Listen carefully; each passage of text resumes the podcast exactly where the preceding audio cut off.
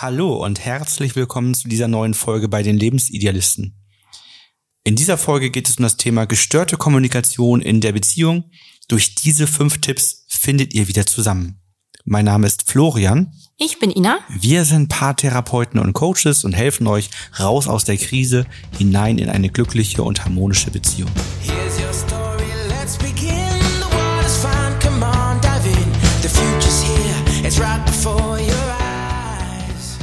Kommunikation, so kann man das allgemein sagen, ist eines der wichtigsten Elemente für eine glückliche Beziehung. Als Liebespaar kommuniziert man jeden Tag. Es gibt aber halt auch die gestörte Kommunikation. Das ist eine Kommunikation, die durch Schwierigkeiten, Hindernisse, Probleme gekennzeichnet ist. Und die macht es sehr schwierig, Informationen weiterzugeben und ein Verständnis untereinander aufzubauen. Wir zeigen, wie ihr wieder eine harmonische Kommunikation in den Alltag integrieren könnt. Die gestörte Kommunikation, die kann verschiedene Ursachen und Gründe haben. Mhm. Wir haben das häufiger im Coaching, dass Kommunikation mit ein Baustein ist. Manchmal ist es wirklich so, dass es einfach so die Kommunikationsregeln sind und wie man sich versteht. Manchmal liegen dann dann doch tiefer liegende Themen dahinter, die man dann so hinter dem oberflächlichen Problem der Kommunikation versteckt sozusagen, unbewusst, manchmal bewusst. Und dann muss man natürlich ein bisschen tiefer schauen. Aber das wollen wir uns gleich mal ansehen. Mhm. Also was die Kommunikation beeinflusst, sind zum Beispiel Prägungen aus der Kindheit. Ne? Wie bin ich einfach erzogen worden? Welches Wording gab es bei uns zu Hause? Ähm, hat man eher, gab es eher einen lauteren Ton? Gab es Mhm. eher einen ruhigeren Ton? Ähm, haben Eltern sehr auf Harmonie geachtet und so weiter? Also da gibt es ja viele verschiedene Faktoren, die da eine Rolle spielen können. Genau, das hatte ich jetzt gerade diese Woche im Coaching. Jemanden, der gesagt hat, oh, ich bin das gar nicht gewöhnt, an diesem Punkt weiter zu kommunizieren, weil in meiner Kindheit war das so, das legen wir jetzt zur Seite, da sprechen wir nicht mehr drüber, das ist jetzt auch mal gut. Und dieses jetzt ist auch mal gut, da schieben wir jetzt beiseite, war halt auch wirklich das Ende der Diskussion. Und damit war die Kommunikation natürlich dann auch beendet. Und er hat dann immer wieder gemerkt, dass er in der Kommunikation mit seiner Frau als Impuls immer diesen Punkt wieder hatte, dass er gedacht hat, so, jetzt würde ich am liebsten sagen, so wie meine Eltern das zu mir gesagt haben, so, jetzt machen wir einen Strich, lass uns da nicht mehr drüber reden, ist jetzt auch egal. Und sie macht weiter. Genau, und sie, für sie war das gar nicht vorstellbar, dass man diesen Punkt aufhört zu kommunizieren, weil das war noch gar nicht geklärt. Im Gegenteil, es hat sie natürlich total provoziert. Sie sagte auch, sie hat das manchmal schon an seiner Mimik gesehen, dass er eigentlich jetzt an diesem Punkt wäre, wieder diesen Satz zu sagen. Und das hat sie total wütend gemacht. Weil sie meint, das ist ja keine Lösung, jetzt zu sagen, wir tun jetzt so, ähm, als ob das Thema beendet ist. Ne? Aber es ist halt so tief oftmals in den Menschen drinne, weil man als Kind das ja immer wieder und immer wieder dann vorgehalten bekommen hat, dass man das natürlich als Erwachsener, wenn man an diesem Thema für sich nicht arbeitet, wieder als Strategie rausholt. Dann spielen Systemgesetzverletzungen von früher eine wichtige Rolle, denn die wirken vor allen Dingen auf unsere nonverbale Kommunikation ein. Das heißt, wenn ich da so eine Brille aufhab, dass so ein Thema damals immer zu Problemen führte, dann kann es dafür sorgen, dass ich eben nonverbal dem anderen signalisiere durch bestimmte Körpersignale, wie dass man merkt, dass der andere angespannt ist, dass die Muskeln sich anspannen. Vielleicht sieht man auch, wie Mhm. so die Adern stärker pochen oder so, ne? Und man merkt schon, oh, der andere ist da gerade innerlich mehr auf Angriff getrimmt, aber spricht jetzt gerade was wertschätzend aus und das ist dann natürlich irgendwie ein Missverhältnis in den Signalen, die man bekommt und man selber stimmt sich dann auch eher auf Angriff ein und schon ist man in einer ja eher nicht so guten Spirale, weil man zwar wertschätzend versucht, etwas auszusprechen, das beim anderen nicht so ankommt, was eben dann diese Vorerfahrung und, und Verletzungen, Risse im Fundament, die man mitbringt, verursachen und was hier eigentlich gar nicht so hingehört. Ich habe gerade heute im Coaching genau das gehabt. Bei der ähm, war erst der erste Termin. Wir haben bei der Zeitlinie begonnen, die erste Verletzung uns angesehen und dann hatte sie einen, einen Satz gesagt, der im Verhältnis zu dem, was passiert ist, doch sehr drastisch war Okay. und den anderen sehr intensiv kritisiert hat. Und jetzt heute merkte sie, dass eigentlich der Satz mehr zu ihrem Ex-Freund gehörte Mhm. und gar nicht zu ihm. Ne, also da war quasi so wieder diese Angst hochgekommen, diese alte Systemgesetzverletzung. Oh nein, aufpassen, ich habe schon wieder so einen Menschen erwischt, Mhm. der genau so handelt. Und das ist natürlich etwas, wo er dann so eine Breitseite abbekommt und gar nicht weiß, was los ist. Ne? Ja, das hatte ich auch diese Woche im Coaching. Eigentlich so einen ähnlichen Fall, wie du es gerade sagst, dass in einem, in der Person selber denn so ein Alarmsystem aufkommt und so ein Achtung, Achtung-System und dass man dann in dem Moment gar nicht mehr so kommuniziert, wie man das eigentlich sich vielleicht auch vorgenommen hat, sondern dass dieses System so darüber steht. Und das so ganz präsent in einem ist, auch körperlich präsent. Also mit Zittern oder Herzrasen und Hitze steigt auf. Und das ist oftmals auch etwas, wenn das so intensiv ist, obwohl die Situation an sich vielleicht das erste Mal, zweite Mal ist, nicht eine typische Beziehungssituation ist, trotzdem so ausschlaggebend wirkt. Ne? Und dann wundert man sich, dass man dann irgendwie nicht so die richtigen Sätze findet Klar. und da auch Mhm. blockiert ist, weil das kennt man vielleicht so aus der Schule, wenn ihr euch vorstellt, ihr hattet vor einer Arbeit, einer Klausur auf einmal so ein Blackout. Mhm. Habe ich zum Beispiel ein paar Mal gehabt. Ja, Ne? hatte Und- ich einmal in der Uni, grausam. Ah, wir hatten, wir hatten das ähm, ähm, auf, dem- auf dem Gymnasium. So der Du warst erste, auf dem Gymnasium. das war der erste Versuch. Ne? So beim ersten Versuch Gymnasium, da gab es einen speziellen Raum, in dem immer die Klausuren geschrieben worden sind. Und dann war der Raum halt so, dass du nur diese Einzeltische hattest Ja. und nicht Mhm. Doppelplätze. Und ähm, wenn der frei war, wurde natürlich dort die Klausur geschrieben. Wenn nicht, dann natürlich auch irgendwie im Klassenraum. Aber man hatte eben schon so, die- dieser Raum hatte so eine gewisse Mhm. Ausstrahlung quasi. Wenn man schon so vor der Tür stand, wusste man, jetzt wird's gleich ernst. Und das hat irgendwas mit einem so gemacht. Ne? Und ähm, Das ist voll lustig, da erinnere ich mich gerade an unseren Sohn.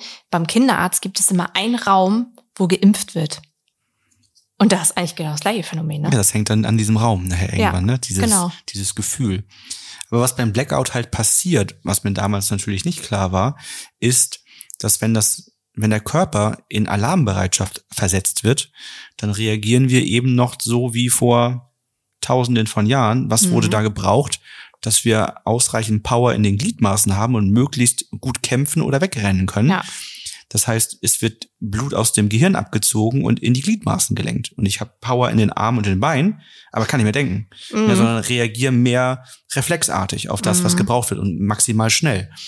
Das ist natürlich nicht das, was heute hilfreich ist, Nee. weil heute eigentlich, wenn ich Angstzustände bekomme, brauche ich eigentlich mein Denken, um das schnell lösen zu können, weil ich ja meistens nichts habe, was mich wirklich in Gefahr bringt. Meistens zumindest. Ja, und das ist eben das Gleiche, was in so einer Streitsituation oder in so einer aufkommenden Situation passieren kann, wenn ja, so eine Brille da ist, wenn, wenn die nonverbale Kommunikation auf Angriff geht, dass innerlich eben auch das Denken, dass das Denken schwerer wird, weil eben das Blut in andere Bahnen gelenkt Ja. wird. ne?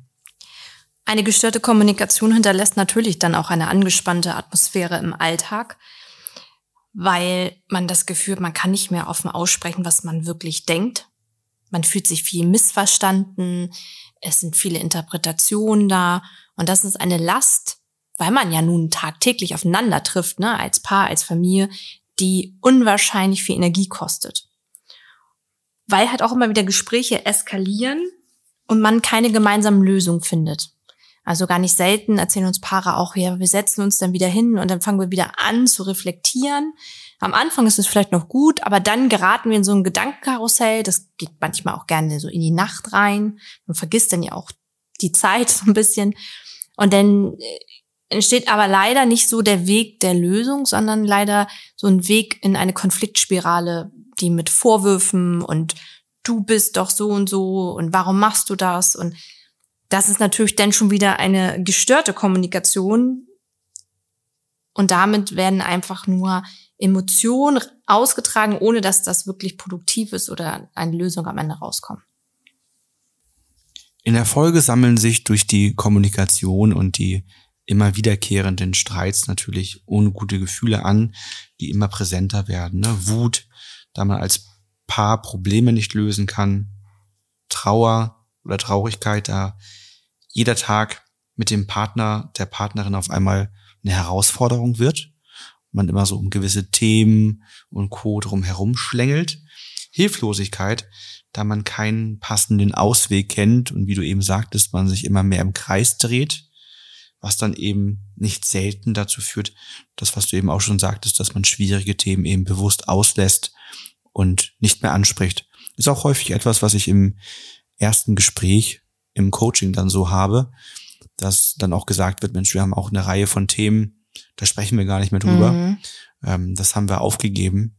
Da haben wir resigniert und lassen das sein. Wir kommen da einfach zu keinem Ergebnis. Das macht immer mehr Streit, aber eine Lösung finden wir einfach nicht. Und das ist, glaube ich, auch die Problematik bei einer gestörten Kommunikation, dass man irgendwann nur noch so über ganz seichte Sachen sprechen kann.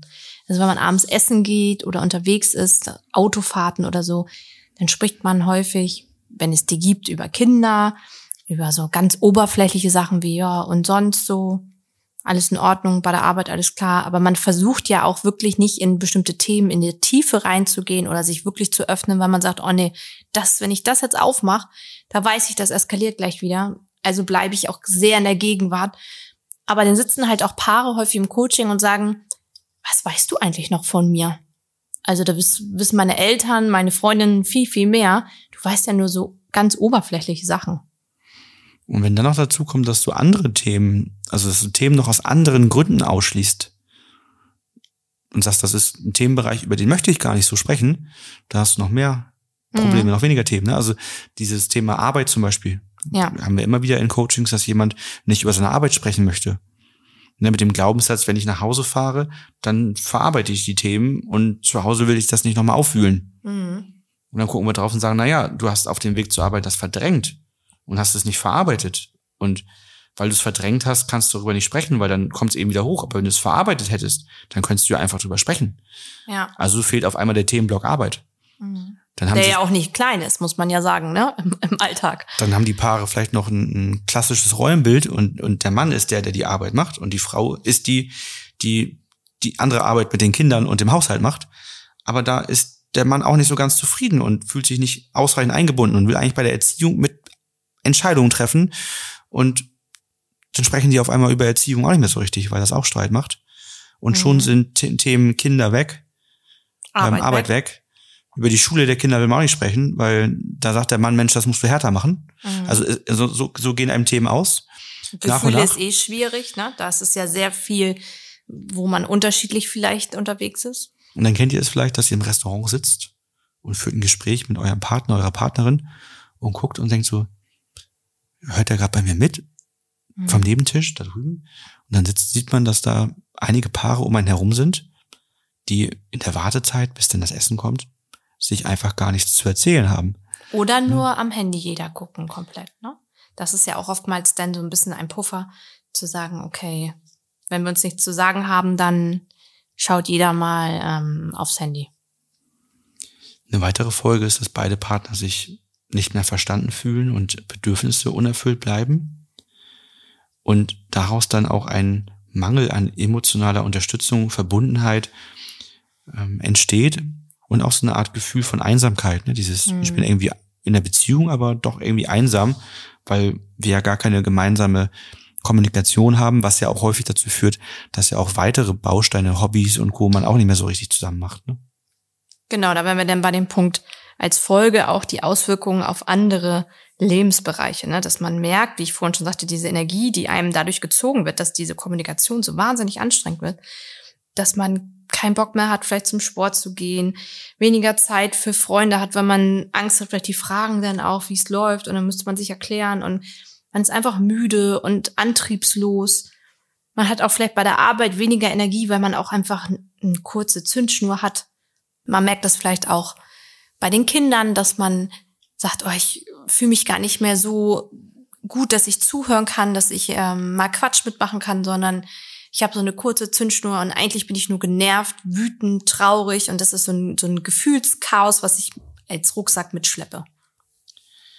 In unserem Blogartikel gehen wir noch einmal detailliert auf dieses Thema ein und haben für euch die wichtigsten Aspekte zusammengefasst. Also wenn ihr neben dem Hören das vielleicht nochmal lesen möchtet, weil euch das vielleicht auch nochmal hilft oder ihr bestimmte Aspekte nochmal nachlesen wollt, dann schaut bei uns im Blog vorbei. Solltet ihr merken, dass das ein Thema ist, was euch gerade intensiv betrifft und auch die Lösungsansätze, die wir euch gleich mitgeben, sagt ihr, Mensch, das, das kriegen wir gar nicht mehr hin. Da kommen wir gar nicht mehr an diesen Punkt, dass wir uns überhaupt so zusammensetzen können und uns auf eine Art und Weise begegnen, dass wir es lösen können. Wir wünschen uns da gerne eine Begleitung. Dann meldet euch gerne bei uns fürs telefonische Erstgespräch und wir schauen gemeinsam, ob wir euch dann auf eurem Weg unterstützen können. Kommen wir einmal zu den Lösungsansätzen. Wir haben da fünf Tipps für euch zusammengestellt, um die Kommunikation zu stärken. Der erste Punkt ist emotionale Verletzungen und Konflikte auflösen. Da haben wir eine feste Methodik, nach der wir arbeiten. Das ist die System Empowering Methode. Es geht also darum, einmal zurückzukehren. Wann war es mal gut? Also wann würdet ihr sagen, hattet ihr eine gute Kommunikation? Bei einigen Paaren ist das in der Kennenlernphase, auch bedingt so ein bisschen durch die Hormone, dass man da noch sehr großzügig auch in der Kommunikation ist, alles sehr spannend findet. Man sehr lange, sehr tiefe Gespräche führt.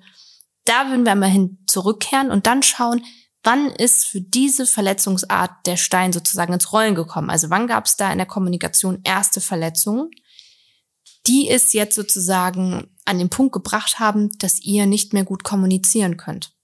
Meistens sind es Kleinigkeiten, also das kann ein Missverständnis sein, das kann eine Enttäuschung sein, die man damals nicht ausgesprochen hat, die einen aber sehr getroffen hat und die sich dann auch auf die Kommunikation ausgewirkt hat. Und da würden wir einmal direkt raufschauen und dann chronologisch nach vorne gehen. Ganz wichtig bei dieser Methodik ist auch der Vorgang, also dass wir starten, wann war es mal gut und uns dann chronologisch in die Gegenwart arbeiten und nicht rückwärts gehen. Das hatten wir auch schon mal in einigen Podcast-Folgen kurz erklärt. Nämlich, wenn wir jetzt von der Gegenwart zurückgehen würden, würde wahrscheinlich einer von euch immer sagen, ja, aber ich habe das ja nur gesagt, weil du hast damals das und das gesagt. Dann würde der andere wieder sagen, ja, aber ich habe das ja nur gesagt, weil du hast das und das gesagt. Dann entsteht wieder so ein Ping-Pong-Spiel, was rückwärts läuft. Und das könntet ihr auch super alleine zu Hause auf der Couch machen. Dafür bräuchtet ihr keine Begleitung. Und das ist überhaupt nicht produktiv, weil man halt keine wertschätzende Haltung hat, sondern jetzt voll ist mit Verletzung.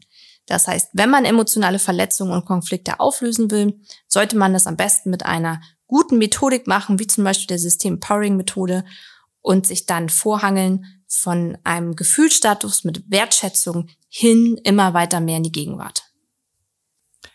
Gerade die ersten drei, ersten zwei Verletzungen sind auch immer super spannend. Mhm.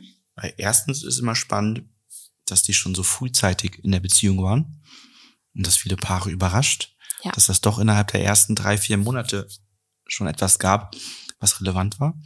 Und das andere, was sehr spannend ist, ist, dass man an diesen ersten Verletzungen meistens direkt merkt, ist das was, was in der Beziehung entstanden ist. Meistens, wenn es so früh war, nämlich eher nicht, Mhm. sondern die ersten Verletzungen entstehen ganz häufig aus Prägung, Vorerfahrung, aus vorherigen Beziehungen und, und Co. und Verletzungen, die eigentlich schon vorher waren. Habe ich gerade heute im Einführungsgespräch gehabt, genau das Thema, dass die erste Verletzung daraus resultierte, dass er Vorerfahrungen aus der Vergangenheit mitbringt, Verletzungen aus der Vergangenheit und deswegen Themen, die ihm an ihr stören, nicht ausspricht. Also er Mhm. gibt kein Feedback, Mhm. weil er Angst hat, sie zu verletzen, weil ihm es in der Vergangenheit passiert ist, dass er dadurch verletzt wurde, weil Menschen eben vielleicht nicht wertschätzend Mhm. Feedback gegeben haben oder eben ihn hart auf Identitätsebene kritisiert haben. Und äh, das natürlich jetzt nochmal ein ganz neuer Ansatz ist. Ja, Das hatte ich auch schon mal im Coaching, dass jemand äh, kommunikativ einen Satz gebracht hat, auch am Anfang der Beziehung, weil die Person gesagt hat, und in der, also rückblickend, ne, die Erkenntnis dadurch sozusagen, er wollte, dass das nicht so läuft wie in der alten Beziehung und wollte das sozusagen von Anfang an klarstellen. Aber diese Klarstellung war so hart formuliert und so Eine abgrenzend, Checkliste, ne? ja, dass man, dass die Frau natürlich in dem Moment gedacht hat, so, boah, das hat mich voll kalt erwischt. Dieser Satz, das hätte ich dem überhaupt nicht zugetraut. Das war total unpassend, diese Härte da drin. Ja, das ja, hat das dann kommt viel äh, ausgemacht. auch immer wieder vor. Gerade auch andersrum gehabt, dass die Frau Tee mitgebracht hat und dann sagt, hier, äh, dann wirklich quasi ihre Checklist mit hat und sagt, wenn das ist, dann Schluss, wenn das ist, dann Schluss, wenn das ist, dann Schluss. Und der Mann irgendwann hin sagt, ah, okay, ich habe jetzt so ein bisschen das Gefühl, ich laufe durch Minenfeld. ja, Es gibt, gibt so viele Sachen gerade, wenn das passiert, ist sofort Schluss. ich habe schon so ein bisschen Angst, wie ich mich Ja. verhalten soll. Mhm. Nicht, dass ich da in irgendwas reintrete und auf einmal ist sofort Schluss. Ja, also schwierig. Das zweite, auf das wir dann auch im Coaching immer intensiv achten, weil es nämlich sehr häufig Missverständnisse in der Kommunikation mit sich bringt und wirklich auch etwas ist, was man recht leicht, wenn man das weiß, verändern kann und auf einmal total förderlich für die Beziehung ist. Das sind die sogenannten Metaprogramme. Ne, Wir alle sind ja in jeder Sekunde unendlich vielen Reizen ausgesetzt und davon können wir nur einen Bruchteil aktiv verarbeiten. Und jetzt muss unser Gehirn irgendwie auswählen, welchen Bruchteil nehmen wir denn? Was ist denn relevant für mich und mein Leben?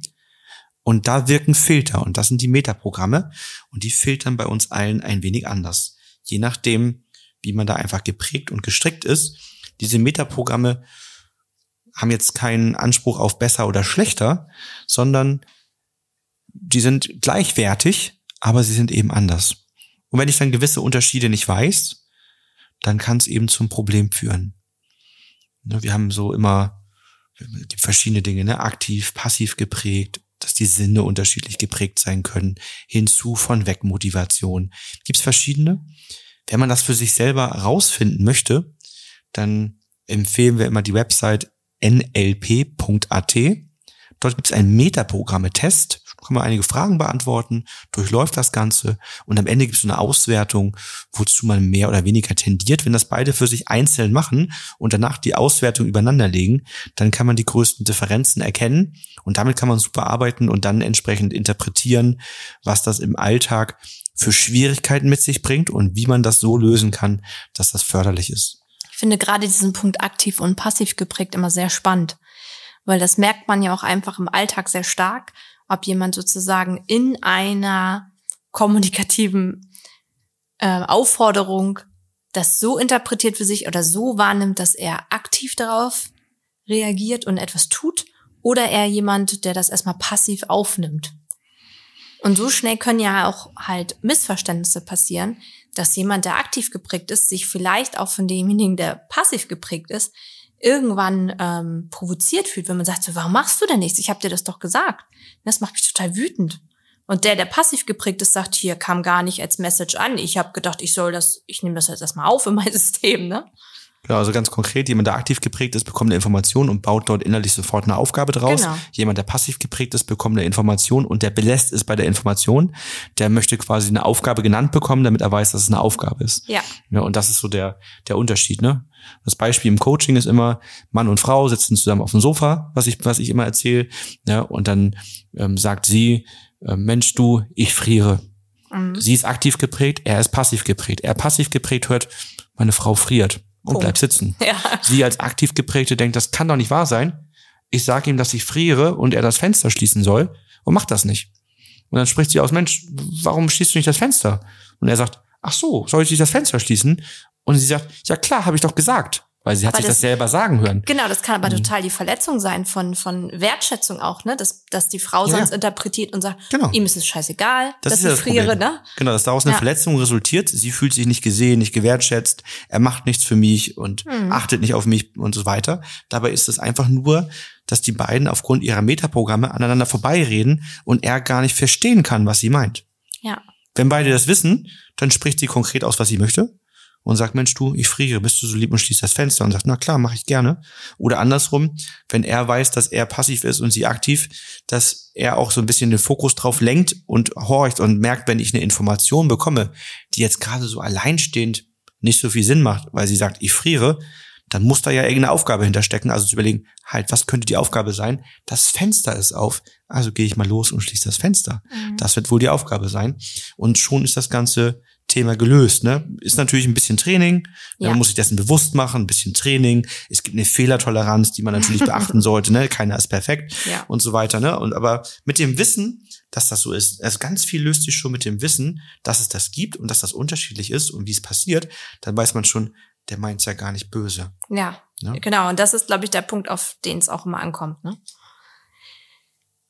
Der nächste Punkt ist stimmige Gesprächsregeln vereinbaren. Für viele Paare kann das eine gute Stütze sein. Also mal darüber zu sprechen, was ist in unserer Kommunikation eine Erleichterung. Das könnte sowas sein wie die Gesprächsregel, jeder darf aussprechen. Man unterbricht sich nicht gegenseitig. Das ist häufig auch etwas, was Wut sonst erzeugen kann. Dass, äh, wenn jemand dauernd unterbricht, dass man das Gefühl hat, okay, da ist kein Interesse, das macht mich wütend. Ich habe noch gar, meine ganze Message noch gar nicht rübergebracht. Naja, vergesse ich wieder was. Also die Gesprächsregel aussprechen lassen. Eine weitere Gesprächsregel könnte sein, dass man erstmal alles aufnimmt und nicht gleich als Vorwurf etwas zurückgibt. Also wenn ich merke, du sprichst zum Beispiel was aus, dass ich nicht als nächsten Satz antworte mit einem Vorwurf. Das könnte sowas sein. Oder andere Gesprächsregeln nicht auf Identitätsebene verletzen. Also nicht sowas zu sagen wie, aber du hast oder du bist, um sozusagen auch so ein bisschen die Schärfe aus dem Gespräch rauszunehmen. Ich habe gestern Abend bei Lanz reingeguckt und dann, und dann saßen dort äh, ein Psychiater, Friedmann, Ja. einer, der gerade von der letzten Generation da ist, Mhm. studierter Mann, der gerade ähm, seine Doktorarbeit schreibt und noch eine Wissenschaftlerin und Lanz. Und alle vier haben auf diesen Klimaaktivisten verbal so sehr eingeprügelt. Lanz mit, Also in diesen Gesprächsregeln halt in dem Sinne. ja, hat, haben, Ja. haben da gar nicht, also da, also Lanz hat auch seine Moderatorenaufgabe gar nicht mehr so wahrgenommen, sondern Mhm. war eher ein, ein weiterer Talkshow-Gast, der mit auf den losgegangen ist, sodass der da wirklich vier gegen eins saß. Ich meine, die Wissenschaftlerin hat schon ein bisschen besser, aber gerade gerade äh, Lanz und Friedmann und der Psychiater haben da sehr auf ihn eingedrescht und haben, haben auch, auch der, auch der Psychiater war sehr spannend, der hat sehr klar eingefordert immer, dass er doch jetzt mal Argumente bringen soll und dass er doch mal jetzt was dazu sagen soll und nicht immer nur Floskeln. Und die haben ihn die ganze Zeit unterbrochen. Okay. Das ist, also auch reihum durften immer alle sprechen und dann, dann er ähm, immer, immer nicht so richtig. Und dann, wenn er sprechen durfte, dann wurde er, wurde ihm sofort ins Wort gefallen, wenn jemandem da was nicht passte. Und das wurde dann auch nicht von Lanz moderiert in Form von Mhm. Menschen. Wir lassen ihn jetzt auch mal zu Wort kommen, dass er auch die Möglichkeit hat, mal Stellung zu beziehen. Wir, wir nehmen ihm ja die Möglichkeit, er hat ja auch selber gesagt, Mensch, ich würde ja gern mal was sagen, Genau. aber immer wenn ich ansetze, fällt mir sofort jemand ins Wort. Ich habe gar keine Möglichkeit, mich hier zu äußern. und wie haben und- die anderen reagiert? Das weiß ich nicht tatsächlich, weil ich aus meinem Empfinden als Coach dann eigentlich da hingehen wollte und sagen wollte, ich, ich glaube, ich muss hier mal mediieren und mit euch mal zusammen schauen, wie wir das anders hinbekommen, weil so finden wir ja gar nicht zu einer Lösung und, und finden ja am Ende des, des Gesprächs gar nicht dahin, dass man sagt, Mensch, jetzt haben wir uns gut ausgetauscht. Das heißt, das hat mich so sehr getriggert, diese Art und Weise und auch, Ja. dass Lanz als Moderator nicht eingegriffen hat, ähm, den ich eigentlich, wie er sagen würde, sehr schätze. ne? ähm, so so Ja. ist es so, dass ich gesagt habe, nö, ich, ich, ich muss ausschalten, ich kann mir das nicht angucken, das wühlt mich innerlich auf. Genau, weil es auch Ja, Wut entsteht, so, ne? Ich denke so, Mensch, jetzt lass Ja. den doch aussprechen, der ist doch genau dafür da. Und krass, also ich weiß nicht, ob er vorher weiß, in welchem Setting er da landet, aber Mhm. der setzt sich da als einziger hin Ja.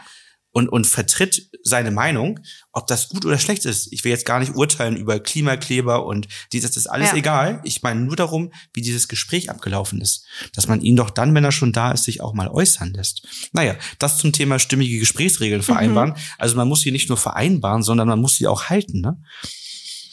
Tipp 4. Termine für ein Gespräch festlegen. Ne? Meidet bei, bei wichtigen Themen Tür- und Angelgespräche. Das klärt man nicht so mal nebenbei, sondern wenn das etwas ist, wo es wirklich um ein wichtiges Thema geht, wo ihr Feedback geben wollt, wenn es um eine Verletzung geht, dann ist wichtig, dass ihr einen richtig guten Gesprächsrahmen habt und dann eben auch dafür einen Termin vereinbart und sagt, das machen wir dann, wenn wir das. Also ganz häufig ist man nicht in der Bereitschaft, ich komme nach Hause von der Arbeit oder so und und habe vielleicht noch Stress mitgebracht, ist nicht die Bereitschaft da, irgendeine Verletzung zu klären. Das heißt, wir brauchen Ruhe und Bereitschaft, ausreichend Zeit nach hinten raus. Also ist auch nicht der richtige Moment, zehn Minuten bevor ich zu einem Termin los muss, irgendeine Verletzung zu klären. Ne? Also ist auch unfair dem anderen gegenüber, dem das noch mitzugeben, weil der kann in dem Termin nicht mehr performen. So, ne? Also das heißt, s- wartet auf den richtigen oder also nicht nur nicht zu lange warten, natürlich, aber wartet auf den richtigen Moment.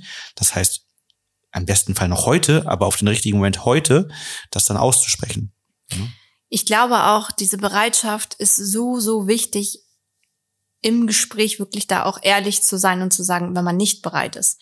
Ich hatte jetzt ähm, vor zwei Wochen auch ein Coaching, da haben wir eine Verletzung zum Beispiel herausgefunden, wo beide dann gesagt haben, eigentlich hätten wir das Gespräch so nicht führen dürfen. Es ging darum, sie fingen an, am Abend miteinander zu sprechen, dann äh, waren eigentlich beide schon da nicht bereit, äh, weil sie noch gestresst waren von der Arbeit, sie waren hungrig, es war irgendwie, sind die da so reingeschlittert in das Gespräch. Und dann hat sie zu einem bestimmten Zeitpunkt gesagt, boah, ich bin so müde, ich, ich kann nicht mehr, ich muss irgendwie jetzt auch schlafen gehen. Aber dann haben sie sozusagen ein bisschen wie Kinder, die drüber sind, dann immer weitergemacht und haben sich damit selber in eine Gesprächsatmosphäre gebracht, die so negativ war und so verletzend, weil die Ressourcen gar nicht da waren. Also sie hätten eigentlich mehr auf ihre Bereitschaft hören müssen und sagen müssen, okay, weißt du ganz ehrlich, das bringt mit uns heute Abend gar nichts. Das wird jetzt nicht gut enden. Lass uns mal aufhören wo wir eigentlich auch schon beim letzten Tipp angekommen sind. Ne? Das gehört ja auch irgendwo mit dazu, sein Bedürfnis auszusprechen. Also zu sagen, ich habe gerade das Bedürfnis nach Schlaf. Genau. Ich bin nicht in der Bereitschaft, das zu klären. Das wird nicht gut enden. Das kann man eben dann konkret aussprechen. Aber es geht auch um andere Bedürfnisse, diese in der Ich-Perspektive zu formulieren und dann Wünsche auch wirklich auszusprechen und nicht zu hoffen, dass der Partner oder die Partnerin mhm. sie schon erkennen wird oder kennen können, das ist doch total klar, dass derjenige das äh, jetzt, ähm, der muss das doch erkennen, wie ich das meine. Ja, diese Wünsche von den Lippen ablesen oder mhm. das, das funktioniert halt nicht. Es hat halt was Romantisches, glaube ich, ne? Also ich glaube, das ist auch manchmal so eine Eigenschaft von Frauen, dass man denkt, wir sind doch schon so lange zusammen. Du musst das doch eigentlich wissen, wie ich das meine. Vielleicht, wenn du es ein paar Mal konkret ausgesprochen hast, mhm und ich das dann gelernt habe, wie du Dinge meinst, wenn du sie formulierst oder wie etwas ist, dann sicherlich schon. Aber das muss erstmal passieren. Also wir müssen dem anderen auch erstmal die Chance geben, uns in der Form kennenzulernen und das dann so zu erfahren. Ne? Und außerdem muss man ja auch sagen, das Leben ist ja auch Veränderung. Es kann ja auch sein, dass ich mich verändert habe, mein Blickwinkel, und du da vielleicht auf der Reise gar nicht mitgenommen worden bist und natürlich irgendwann auch, ja, die Wahrnehmungen unterschiedlich sind. Ja, ein letzter Punkt ist natürlich ansonsten eine Paartherapie in Anspruch zu nehmen und sich einfach professionelle Unterstützung von jemandem zu holen, der sich tagtäglich mit Kommunikation in Beziehungen befasst und auch in der Tiefe schauen kann, was, was die Ursachen sind und die gemeinsam mit euch lösen kann. Denn tatsächlich ist das einfach ein Thema, was wir zwar alle irgendwo vielleicht in der Schule und Co. hatten und wir kennen Kommunikationsmodelle und das Vier-Ohren-Modell und all die Dinge haben wir vielleicht alle mal gehört und mitbekommen, aber trotzdem helfen sie uns in vielen Situationen nicht.